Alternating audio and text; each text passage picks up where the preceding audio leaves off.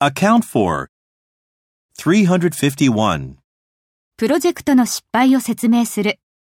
Account for the project's failure. Account for the project's failure.